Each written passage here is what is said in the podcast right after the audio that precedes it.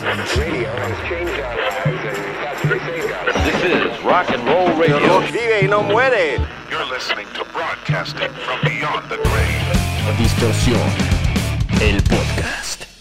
Bienvenidos a una edición más de Distorsión, el podcast. Muy emocionado, muy contento de estar de regreso en este espacio porque además el tema que traigo el día de hoy es uno que me llega, es uno que me interesa de forma especial. Por obvias razones, porque me, me, toca por los dos lados, me toca desde el punto de vista del creador de contenido y me toca desde el punto de vista de un músico independiente en la actualidad, tratando de dar a conocer su propuesta y en este caso su música. Ustedes ya lo saben porque ya lo vieron en el título del episodio, vamos a hablar de la creación de contenido en el mundo de la música actual. Y es que recientemente ha habido mucho debate al respecto, de hecho mucha polémica, no solamente debate. Primero porque una serie de, músicos, entre ellos Halsey, que es bien conocida entre varias bandas y artistas del mundo del rock muy relacionados a distorsión, ha colaborado con varios artistas y con varias bandas, a pesar de que ella no hace precisamente rock, pero sí es una artista muy, muy talentosa y que, que tiene una propuesta interesante, por decirlo menos.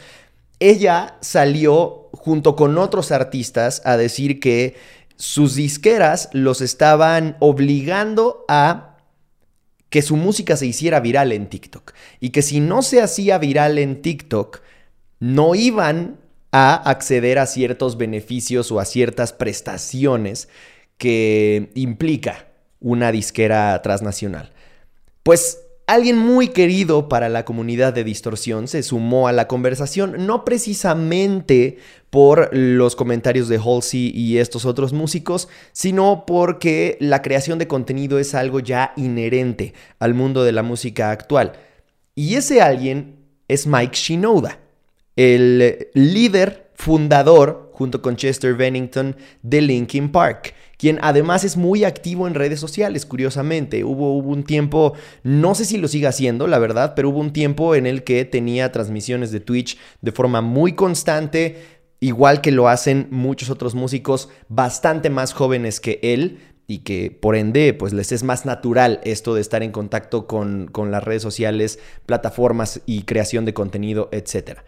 Pero Mike Shinoda, a pesar de, entender, digamos, de dónde viene esta necesidad o de dónde viene la importancia de la creación de contenido, tuiteó lo siguiente. Estoy cansado de escuchar que se le diga a los músicos que no están invirtiendo el suficiente tiempo o la suficiente energía en la creación de contenido para redes sociales. Cada artista con el que hablo tiene esta misma sensación hoy en día. Dicen que están pasando mucho tiempo creando pequeños videos para mm, apoyar o para impulsar sus carreras, pero les gustaría pasar más tiempo haciendo música en lugar de invertírselo a esto. Además, ¿cómo es que se supone que artistas jóvenes se espere que tengan el suficiente tiempo y la suficiente experiencia para convertirse en grandes en su arte, mientras que al mismo tiempo tienen que alimentar esos canales de contenido. El tiempo que invierten generando contenido puede ser el tiempo que tendrían que estar pasando para convertirse en grandes escritores o para escribir su mejor canción hasta la fecha. Es un debate cuando menos interesante porque sin duda alguna, como les decía, yo creo que Mike entiende a la perfección la importancia de crear contenido y sin embargo se atreve a, hacer estos comentarios. Número uno, con el peso que él tiene en la industria y número dos, considerando a todos aquellos que son artistas emergentes e independientes. Obviamente él entiende y sabe pues que él ya está en una posición privilegiada, que él eh, puede darse el lujo de no sacar música nunca más en su vida y realmente dedicarse a, crear contenido y ya, vivir de las regalías que les dé. Es más, ni siquiera todos sus discos, sino con las puras regalías del Hybrid Theory, que fue el álbum debut de su banda. Con eso podría vivir muy bien el resto de su vida. Sin embargo, el que se atreva a subirse a este debate y el que sobre todo le dé voz a, esta generación de artistas emergentes e independientes que todavía no se pueden dar ese lujo que él sí, me parece súper interesante. Ahora, a mí, como, como ya les decía, teniendo esta perspectiva también de creador de contenido, que de hecho Muchos de ustedes me conocen más como un creador de contenido que como un músico, a pesar de que tengo más tiempo en la música, picando piedra, aprendiendo, tanto a cantar como a tocar la guitarra, como a componer, eh, teniendo varios proyectos originales y, también de covers, ensayando, montando canciones, presentándome en vivo, etc. Esa experiencia es algo que muchos de ustedes pues no han visto ni en el proceso, ni en el resultado eh, parcial en el que podrían verlo reflejado hoy en día, ¿no? Pues porque en estricto sentido, incluso si supieran que tengo un proyecto musical, pues no han visto una presentación en vivo porque no ha habido. Entonces es evidente que muchos de ustedes puedan pensar que yo me voy a poner del lado de los creadores de contenido y que voy a defender este punto. Sin embargo, no me parece que esto sea un debate que tenga una respuesta de, de, blanco o negro. Yo creo que como la mayoría de las cosas de la vida es un debate que cae en estas áreas grises, eh, que, que al final del día no es que no te quieras comprometer con, con una postura, sino que hay matices y depende del contexto de cada quien. La verdad es que yo como creador de contenido y también como músico soy una persona que tiene un privilegio muy importante. He tenido la posibilidad y, el privilegio de tener acceso a ciertas cosas, a una posición que por el simple y sencillo hecho de que me tocó nacer en la Ciudad de México, en una familia de clase media, quizá media baja, pero clase media al fin y al cabo, me dio acceso aunque sea tardío, a tener una conexión a internet, a tener una computadora, a tener cada vez mejores eh, celulares para poder grabar contenido de, de, mejor calidad. Y tarde o temprano de yo mismo acceder a, a, a un trabajo lo suficientemente bueno o bien remunerado como para poder mejorar cada vez más el equipo con el que me iba armando, ¿no? O sea, y, para muestra es que tengo una silla como esta que, que, ustedes pueden ver si es que están consumiendo en YouTube, si están escuchando en Spotify, pues me refiero a una silla gamer que seguramente habrán visto si es que eh, han checado algún video de distorsión en YouTube. Ese tipo de privilegio es algo de lo que yo estoy perfectamente consciente, pero que al estar consciente sé también que es algo a lo que muy pocas personas tienen acceso. Entonces, es muy fácil consumir contenido de personas, por ejemplo, en Estados Unidos. O, para mí sería muy fácil que yo les dijera, es que puedes empezar con lo que tienes. Es que crear contenido eh, es muy fácil y no necesitas sobrepensarlo tanto. Pero la realidad es que estamos en una era en la que la creación de contenido ya es tan inherente y tan natural, no solamente al mundo de la música, sino a todas las industrias, que la barra y los estándares se han elevado de forma dramática, a tal grado que evidentemente pues hay una expectativa mayor en cuanto a calidad se refiere.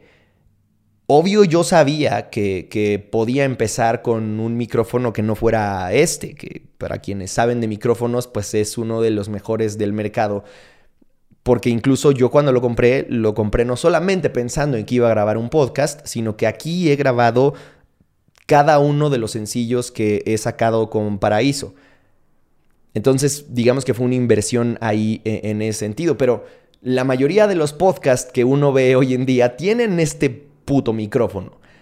Y eso es algo que de alguna u otra forma se mete en nuestra cabeza como expectativa de si yo quisiera tener un podcast, no me voy a sentir cómodo hasta que tenga ese. Entonces es, es ahí ya una, una especie de ansiedad con la que hay que lidiar, ¿no? Yo empecé con otro podcast, con otro micrófono, perdón, quise decir. Eh, empecé con el micrófono para el que me alcanzaba en su momento, simple y sencillamente. Pero siempre supe que quería comprar este micrófono, precisamente por lo que les decía, ¿no? Eh, porque, porque sabía que no solamente lo iba a utilizar para grabar un episodio a la semana y listo, sino que realmente iba a poder aprovecharlo de mayor forma. Pero sí creo que esa expectativa y esa barra que ya está cada vez más alta hace que mm, la creación de contenido pueda llegar a significar una causa de ansiedad extra al momento de plantearte una carrera y ya no solo en el mundo de la música, como decía. Hoy en día se puede ver en TikTok a nutriólogos, a doctores, a mm, entrenadores personales, a, mm, no sé, profesionales de las finanzas, de la administración, incluso de dependencias del gobierno, ¿no? Que están muy en contacto con la creación de contenido. Y la calidad de ese contenido es cada vez más alta. Entonces, eso de que alguien con la mano en la cintura venga a decir, sí, es que la creación de contenido es muy importante y, tienes que estar creando contenido y debes de empezar con lo que se tiene, que seguramente yo en algún momento lo he dicho, ¿eh? Ojo. La realidad es que si estoy diciendo esto en este momento es porque realmente me gusta cuestionarme todo el tiempo incluso pensando que puede ser algo distinto lo que, lo que voy a emitir a lo que he dicho en el pasado. Porque de eso se trata, de cuestionarte lo suficiente y de forma tan constante como para que todo el tiempo estés mejorando y siendo al menos alguien que busca su mejor versión. Y yo creo que eh, este es un tema que cuando menos se tiene que discutir porque el ser creador de contenido es un trabajo. Es algo que poco se dice y sobre todo está muy satanizado. Porque eh, hubo un boom tal que hasta la fecha, ¿no? Sigue existiendo, en el que muchas generaciones crecieron pensando que querían ser creadores de contenido porque esto antes no existía. Y en el momento en el que te das cuenta de que se puede vivir de ser creador de contenido, evidentemente es algo mucho más atractivo vivir de tu propia marca personal, vivir de, tu contenido, de algo que te apasiona y ser tu propio jefe. Es algo súper sexy en comparación con la alternativa que es ser un empleado más, ser un engrane más del sistema y listo. Y no quiere decir que al ser creador de contenido no vas a ser ni empleado o no vas a ser em, un engrane más del sistema, porque al final del día, y justo acá escuchaba algo interesante en, en un video reciente de mi amigo Maca, que es el creador de Juan Fútbol, entre otros medios de comunicación, no sé si conozcan Juan Fútbol, pero él es, él es quien lo fundó.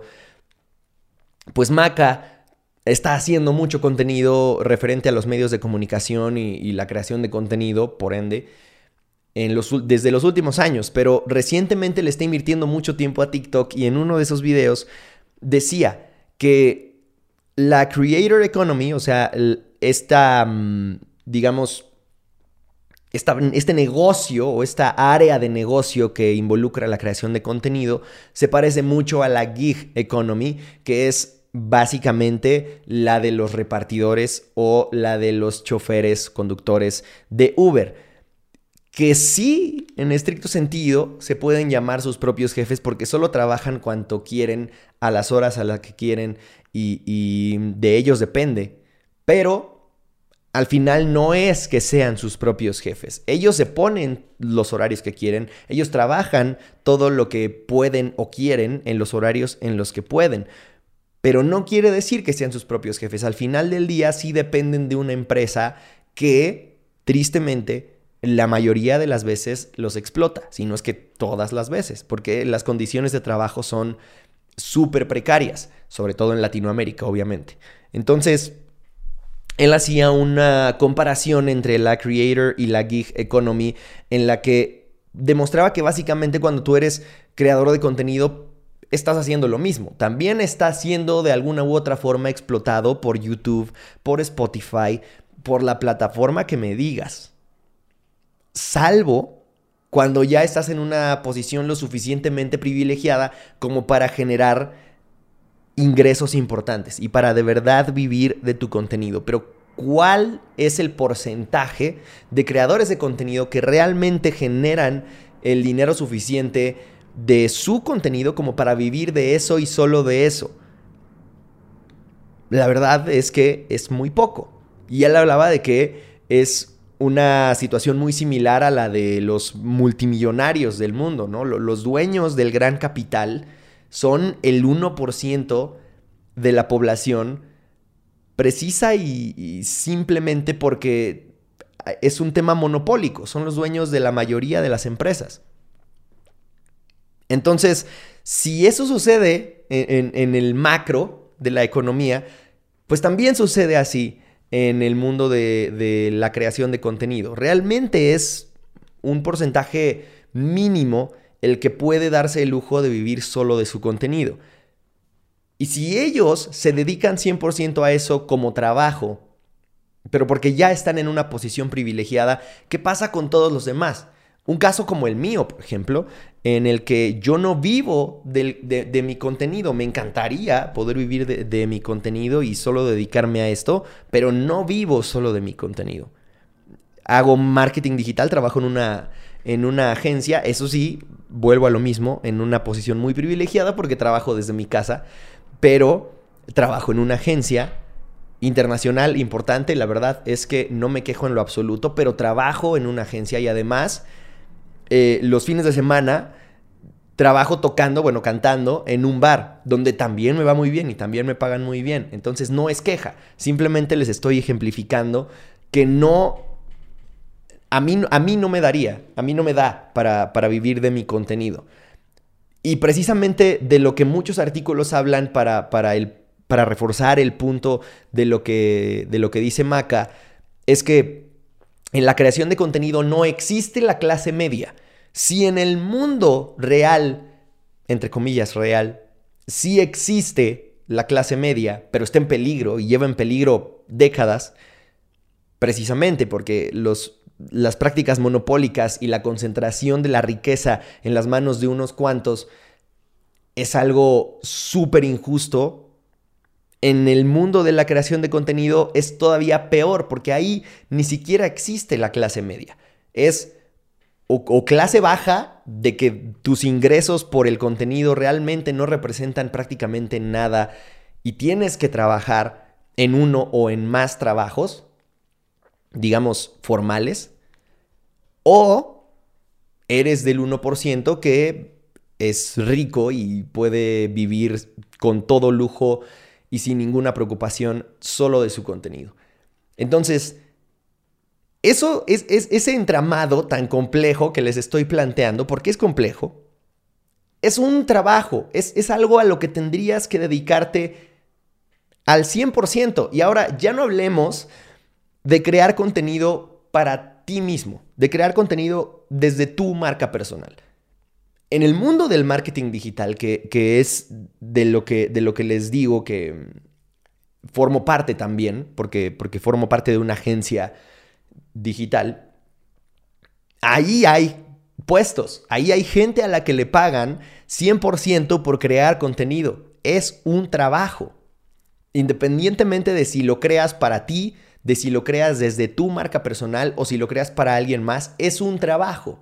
Y si ese trabajo existe y es uno de los que más oferta tiene alrededor del mundo, entonces, ¿por qué cuando tú te quieres dedicar a la música tendrías que ser músico y además tener este segundo trabajo de creador de contenido, que además muchas veces termina siendo el uno Muchas veces termina siendo más importante la creación de contenido que la creación de tu arte. ¿Es algo triste? ¿Es algo justo? No creo que sea yo quien tenga que responderlo, pero sí cuando menos me parece, como les decía, importante e interesante ponerlo sobre la mesa para, para discutirlo. Porque si alguien del tamaño de Mike Shinoda está hablando de lo injusto que es que, que, la mm, industria actual presione a los músicos independientes y emergentes a tal grado de dedicarle más tiempo a la creación de contenido, que invertir ese tiempo en la creación de la que podría ser su mejor canción, pues ¿qué le espera a alguien que eh, está en, en esa situación? ¿No? O sea, Mike lo puede ver desde su privilegio y Mike lo puede ver desde el trono que le, que le da el haber creado uno de los mejores discos de los últimos años y el poder relajarse y vivir tranquilamente solo de las regalías que, que implica. Pero para la gente que está en, en, en, búsqueda, que está picando piedra, que está intentando darse a conocer, pues ¿qué pasa con ellos? La realidad es que si siempre en el mundo de la música han sido mayores las probabilidades de no lograrlo, siempre, históricamente, por mera estadística, ha sido mucho más probable que no logres vivir de tu música, que no logres vivir de tu arte. Porque si fuéramos más los que llegáramos a vivir de nuestro arte, pues sería algo completamente insostenible. Siempre son los menos. Y los que se quedan en el anonimato, pues de ellos no se sabe nada. Los que dejaron sus trabajos para dedicarse 100% a crear contenido, los que dejaron sus trabajos para dedicarse 100% a la música y no lo lograron, de ellos rara vez se sabe algo. Muchas veces tenemos este, este um, efecto engañoso que existe un término para, para um, nombrarlo, pero en este momento escapa a, mi mente, de que si encontramos una excepción, entonces esa excepción demuestra que se puede. Sin embargo, vuelvo a lo mismo, esa excepción no quiere decir que no sea el 1% de todos los demás. El 99% restante, la verdad es que se quedó en el anonimato, la verdad es que fracasó en el intento, no lo logró. Y eso pasa tanto en el mundo de la música como en el mundo de la creación de contenido. Ahora imagínense tener éxito en las dos al mismo tiempo. Está mucho más cabrón y es un tema de verdad que genera toda clase de ansiedades. Y, es algo que me ha tocado vivir también, la verdad. Porque hay momentos en los que yo no sé si vale más la pena subir una video reacción, que sé que es lo que la mayoría de la gente espera en mi canal de YouTube, o subir un nuevo sencillo de, de mi banda, que es lo que en realidad creo que a mí me llenaría más. Entonces, ese tipo, ese tipo de conversaciones o de mmm, conflictos internos antes no existían. Antes, cuando menos, tú estabas consciente de que era 99% probable que no lograras vivir de la música, pero cuando menos sabías que ese podía ser tu único enfoque y que, ok, voy a dejar la escuela, voy a dejar el trabajo, voy a jugarme todas mis canicas y le voy a apostar todo a el mundo de la música, pero al menos sabías que podías concentrarte solo y solo en perfeccionar tu arte, en perfeccionar tus habilidades al tocar un instrumento, al cantar, al componer, al tocar en vivo, etcétera. Sabías que podías enfocarte solo en eso. Hoy en día tienes que enfocarte en eso y si me apuran, incluso antes que en todo lo antes mencionado, enfocarte en la creación de contenido. Porque el tener una comunidad, el tener una base de fans, antes que siquiera lanzar música, hoy en día ya es casi un requisito. ¿Y cómo se supone que alguien cuya intención no es necesariamente ser creador de contenido, sea mejor y tenga éxito en un mundo en el que incluso alguien que tiene 100% de intención y, y, y 100% de ganas de dedicarse a crear contenido, no consigue la mayoría de las veces. Es, es, es un tema de verdad muy complicado. Porque como decía, además, esto no es algo que, que involucre o que, que, que termine implicando al mundo de la música y ya. Es algo que alcanza todas las industrias. Porque hoy en día se espera que seas tu profesión y creador de contenido. Y es algo complicado. La creación de contenido es un trabajo aparte, es algo que involucra una, mm, un conjunto de habilidades importantes, un, un conjunto de destrezas técnicas también que quitan mucho tiempo, que quitan mucha energía, incluso mental. Y cuando terminas de, de pensar o de, de, invertirle tiempo y energía a componer o a tomar clases, a escribir, a tocar, a practicar, a etcétera, el todavía tener que crear contenido respecto a lo que acabas de hacer, te va a involucrar o te va a implicar más energía, más tiempo, más desgaste, etc. Y puedes ser el mejor músico del mundo, pero si no eres bueno para crear contenido y si no sabes comunicarlo a través del contenido, puede que mueras en el olvido, puede que te quedes ahí estancado y que nunca se dé a conocer tu arte y viceversa. Puede que si eres muy buen eh, creador de contenido, pero no necesariamente tienes lo que se requiere para que ese contenido que es muy bueno o puede ser muy bueno se viralice, pues tampoco lo vas a conseguir. Entonces, por eso, la industria en muchos sentidos parece estar llegando a un punto en el que o se está rompiendo o, por alguna razón ya incluso varios de sus miembros eh, y, y, además en una posición privilegiada la están cuestionando porque están diciendo, ok, ya era más que evidente que muchos de los éxitos de hoy en día estaban creados 100% con la idea de que se hicieran virales en TikTok. Pero el que además de eso me pidas que yo te garantice que mi contenido se viralice para que puedas apoyarme, eso ya es una discusión completamente distinta. Una cosa es entender la importancia de la creación de contenido y que le entremos al juego de la creación de contenido como músicos y otra muy distinta es que me pidas que mi contenido sea exitoso y que se viralice. Es, es un debate súper importante, súper eh, complicado y muy, muy profundo en el que creo que podría quedarme horas y horas debatiendo, sobre todo eh, si tuviera enfrente a algún experto en, marketing de contenido y algún músico, me gustaría tener la oportunidad de hacer ese debate en algún momento, pero creo que por ahora el poner el tema sobre la mesa es algo que vale mucho la pena, porque independientemente de si ustedes son músicos o creadores de contenido o las dos, o ninguna, creo que el, estar consciente de este contexto y de esto que, les, que acá les planteo, los va a ayudar a cuestionar y a pensar un poquito más si a los artistas y a las bandas a las que siguen, las siguen más porque son buenos creadores de contenido y porque son buenos estrategas de marketing digital o por su arte, simple y sencillamente. O en el mejor de los casos, porque son muy buenos en ambos y les gusta lo que hacen en, en ambas facetas.